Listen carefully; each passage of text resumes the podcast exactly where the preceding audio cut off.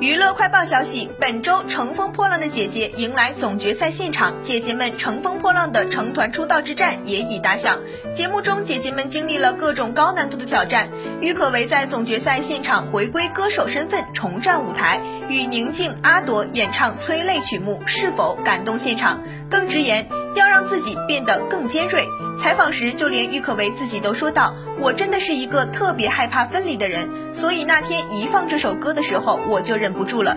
说真的，我在这个舞台上面挑战了很多。其实我来参加这个节目是以一个歌手身份来的，挑战了那么多，也跳了，rapper 也 rap 过了。到了最后，我真的希望可以以一个我以前的歌手的方式回来，然后站在这个舞台上去呈现一首歌，让大家看到歌手郁可唯回来了。”